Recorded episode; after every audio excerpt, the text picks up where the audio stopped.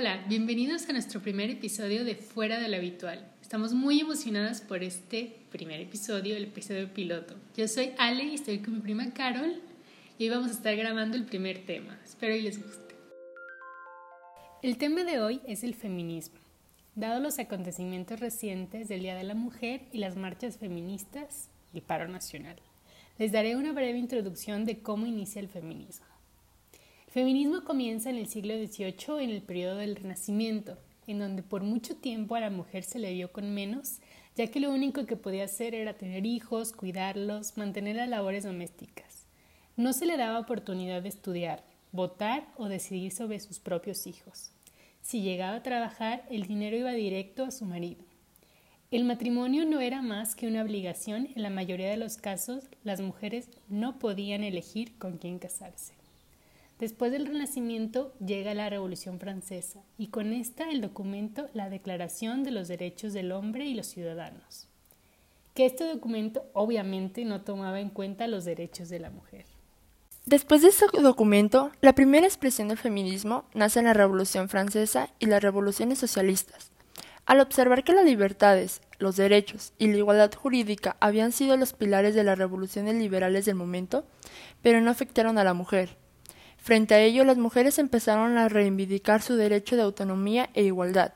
Las mujeres luchaban por el derecho a la igualdad jurídica y de leyes y por la posibilidad de ejercer de otros oficios que no fueran meramente administrativos o domésticos. Dentro de esta primera ola del feminismo surgen dos mujeres representantes. Olympe de Gauss, ella transcribe el documento a la Declaración de los Derechos de la Mujer y de las Ciudadanas.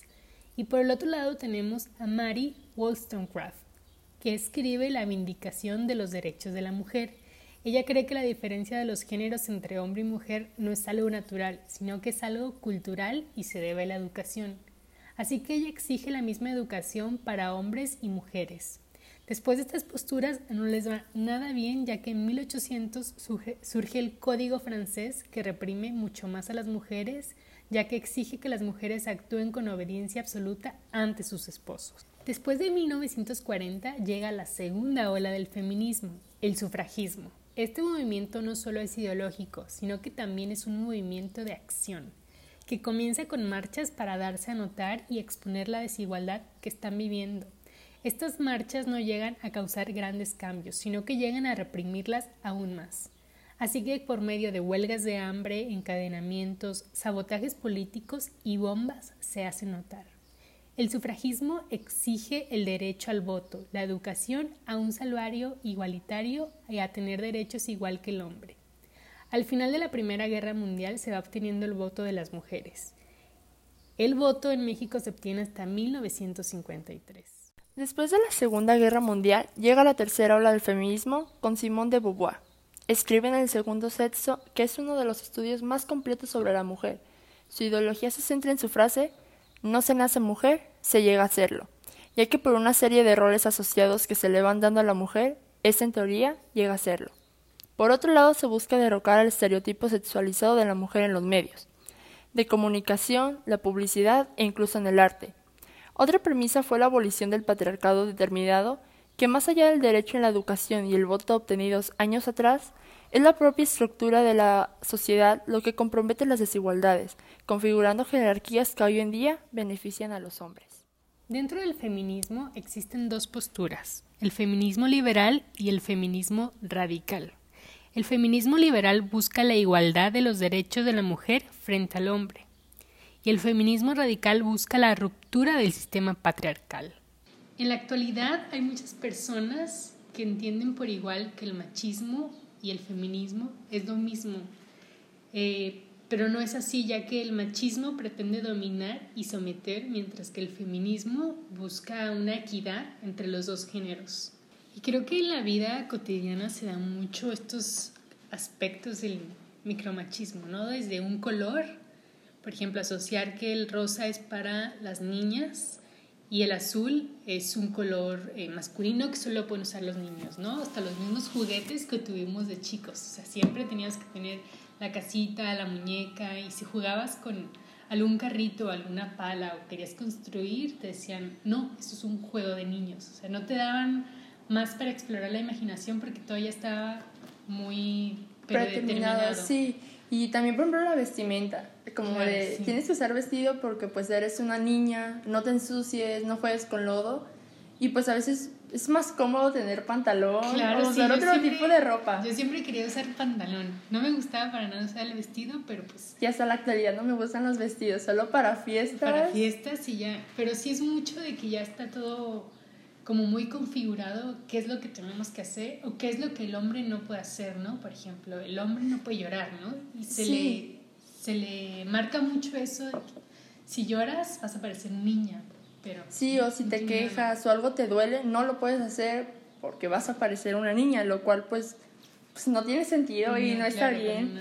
Y por ejemplo, si te has criado con hermanos y eres la única mujer, tal vez a ti te pongan a hacer todo simplemente por ser mujer y pues no involucran a los hombres a hacer actividades domésticas que se supone que es para todos, ¿no? Para un bienestar. Claro, es un bienestar y aprender, porque quieras o no, ya después cuando eres grande, pues tienes que ser independiente, ¿no? Y creo que estas labores domésticas las tenemos que aprender todos, absolutamente todos. No Sin excepción, o sea, es algo como natural, ¿no? Y... Exacto, si no porque seas mujer tienes que hacer todos los labores tengas que aprender a hacer todos los labores. Yo creo que si eres mujer, si eres niño o niña, tienes que aprender a hacer todo. Aunque se piensa que el machismo solo afecta a las mujeres y a la comunidad LGBTQ, es incorrecto, ya que también los hombres heterosexuales sufren el machismo.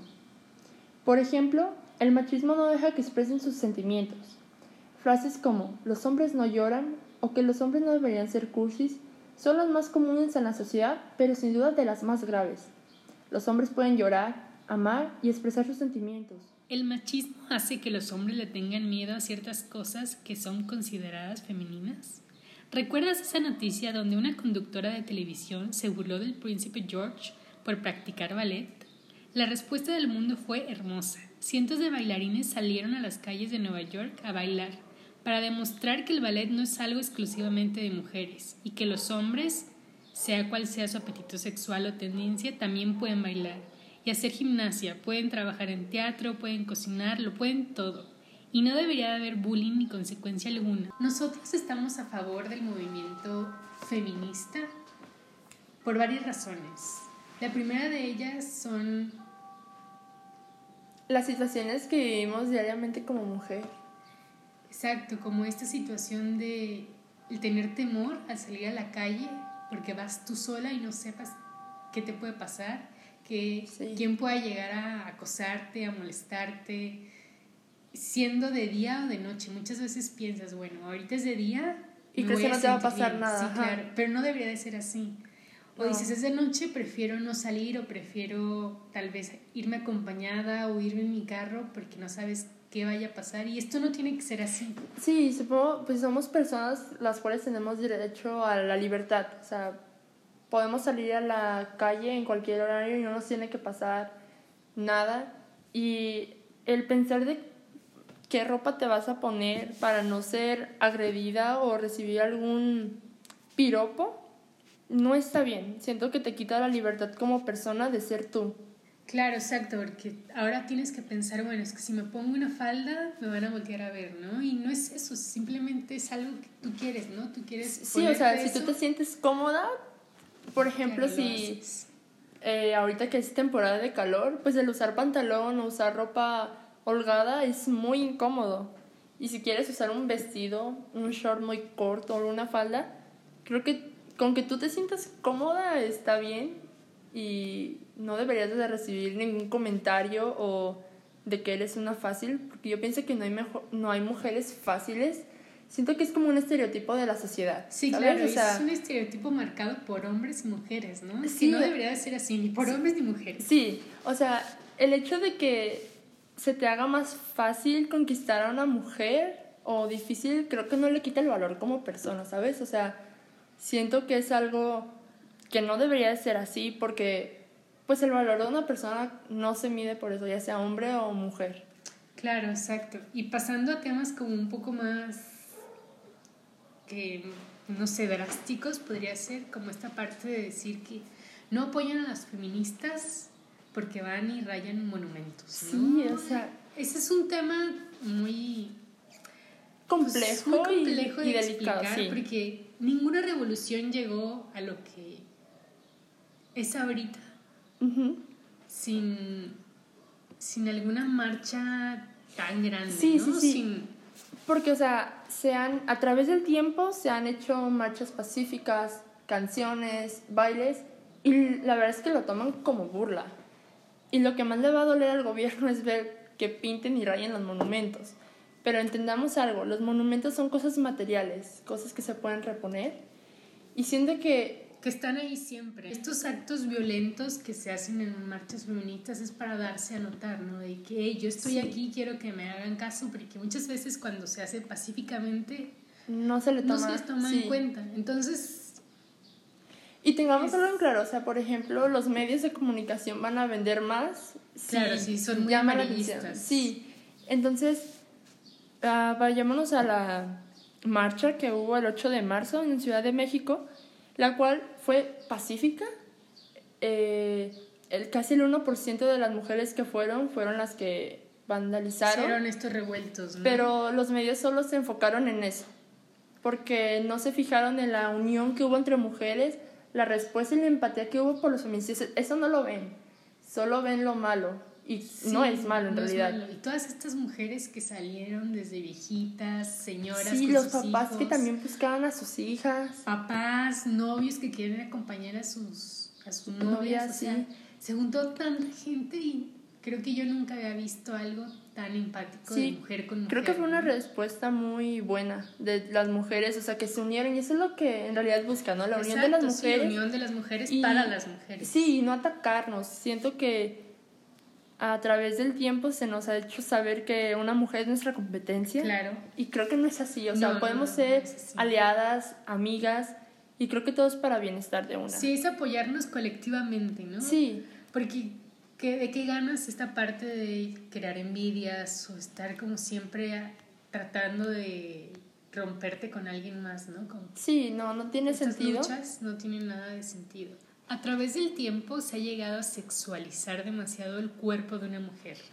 O sea, se toman todos sus mejores atributos para venderlos, ¿no? Sí. Siempre ha llegado a ser como en estos comerciales donde veías a la mujer perfecta en los noventas, que tenía el cuerpo magnífico, ¿no? Que era un 90, 60, 90.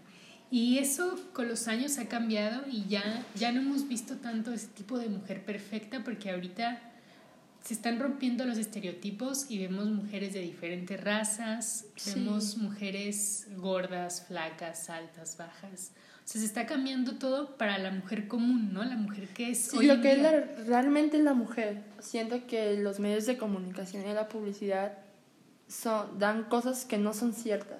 Si nos han vendido algo que Es como... realmente a lo mejor nosotros queríamos llegar a ser, pero por diferentes situaciones Exacto. o cosas no podemos llegar a hacerlo y creo que no debería de hacerte menos el no ser como los estereotipos Pues, marcan. Exacto, sí. Y muchas veces también me había dado cuenta que en estos programas o concursos de belleza Sí. que se buscaba antes como la mujer perfecta, ¿no? Y ahorita, no sé si has visto a las ganadoras, ganadoras, perdón, han cambiado mucho el estereotipo que se tenía antes, Sí. ¿no? O sea, tú no veías a una modelo con cabello corto casi como de, hom- de hombre.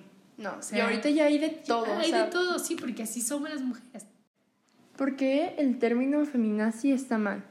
Bueno, el feminismo es una lucha que busca la equidad entre hombres y mujeres y el movimiento nazi es un acto atroz del siglo pasado y creo que el juntar esos dos términos no está bien. Creo que es un insulto hacia este movimiento que busca solo la libertad, no busca matar a los hombres, no busca el odio y creo que deberíamos de cambiar eso, ya que es un insulto y es algo ignorante de nuestra parte decir comentarios así que no tienen sentido. Y creo que los medios de comunicación lo han aumentado, las noticias y la pers- las personas que no se informan de esto, creo que no, creo que son ignorantes al pensar así, porque no puedes comparar esas dos cosas. Gran parte de que a la mujer se le vea inferior al hombre viene de la iglesia. Y remontándonos al siglo XIII, Guillermina de Bohemia señaló que la Iglesia Católica no redimía a las mujeres culpándolas de los pecados. Ella planteó la creación de una nueva iglesia con mujeres y obviamente sus ideas heréticas pues, fue quemada en la hoguera. Para ahora déjenme leerles unos extractos que saqué de la Biblia que fomentan la inferioridad de la mujer. La mujer aprenda en silencio, con toda sujeción, porque no permito a la mujer enseñar ni ejercer dominio sobre el hombre, sino estar en silencio. Porque Adán fue formado primero, después Eva, y Adán no fue engañado, sino que la mujer, siendo engañada, incurrió en transgresión. Pero se salvará engendrando hijos si permaneciere en fe, amor y santificación con modestia. o sea, ¿qué, clase de, de versículo? No, no, no puedo creer que la Biblia haya cosas no, Sí, no, y hay peores. me imagino de verdad hay peores. En conclusión, el feminismo es el movimiento para y por mujeres, el cual busca quitar los estereotipos que hay en la sociedad, buscando una equidad entre hombres y mujeres. A través de los años, se ha quitado la opresión que solo tenía por ser mujer y ha tomado fuerza a pasar de los años. Es momento de que veamos a los dos géneros como parte de un espectro, no como una lucha de poderes opuestos.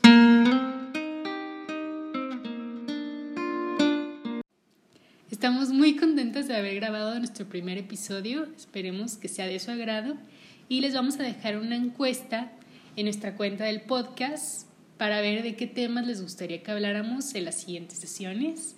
Y síganos en nuestras redes fuera de la habitual, OALEO y Ceja Carol. Adiós.